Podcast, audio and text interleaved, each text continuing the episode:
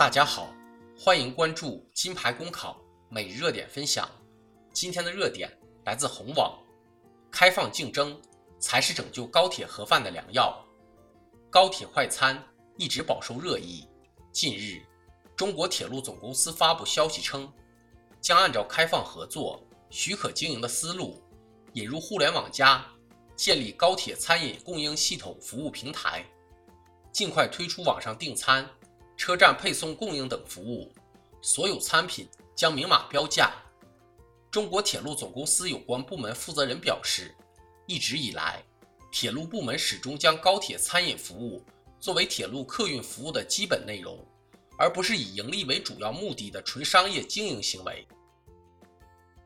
饱受舆论抨击之后，铁路总公司能够及时回应关切，并拿出切实可行的措施予以改革。还是应当为其点赞。不过，追求盈利并非之前问题的结症所在。相反，如果铁路总公司将盒饭定调为不以盈利为目的的，恐怕也无法实现双赢的目标。二十元的包子套餐成本在六元左右，四十五元的杏鲍菇炒牛肉饭成本最高十六元，而十五元套餐的成本仅为五至七元。媒体的调查结论，貌似表明追求利润最大化是导致问题的根本。事实上，追求利润本无原罪。如果说高铁之所以挨骂是因为利润太大，那么苹果手机为什么反而受到热捧？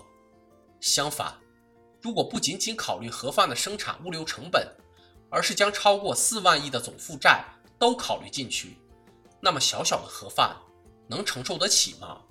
价格再翻十倍也得亏呀！公众吐槽是因为高铁盒饭太贵吗？表面看是这样，实则不然。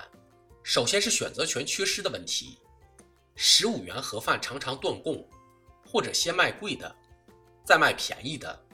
如此做法让低收入群体只能在忍着不吃和咬牙吃顿贵的之间选择。其次，价格贵不贵？不能简单的横向比较，或者说性价比可能比价格高低更影响消费者的体验。譬如十五元与三十元的盒饭，如果后者性价比明显更高，那么买三十元盒饭可能就更划算。这意味着高铁盒饭的问题主要在于消费者认为缺乏选择，而产品明显不值那个价格。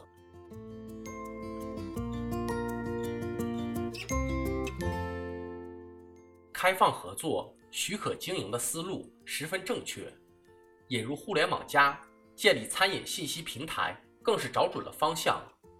没有选择，就给消费者更多选择，而且不仅是在不同价格产品之间选择，更可在不同品牌服务商之间选择。商家有了充分竞争，消费者有了充分选择，贵和不值的问题都迎刃而解。事实上，对于很多购买十五元盒饭都嫌贵的人，如果高铁能够提供六十八元的肯德基全家桶，他并不觉得贵。一方面，产品质量和口味可能更好；另一方面，对于特定品牌提供的服务是实现知情且充分认可的。在互联网加的时代，外卖和快递业又如此发达，做到这一切并非难事。更重要的是。庞大的客流对企业有吸引力，高铁也并非无利可图。不仅可以将原来的餐饮车厢改为载客车厢，而且仅是放出许可经营权一项，就可能带来比过去更高的利润。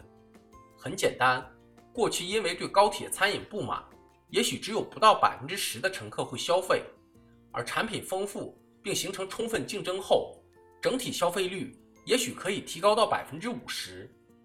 铁路总公司、乘客和商家三方多赢，何乐而不为呢？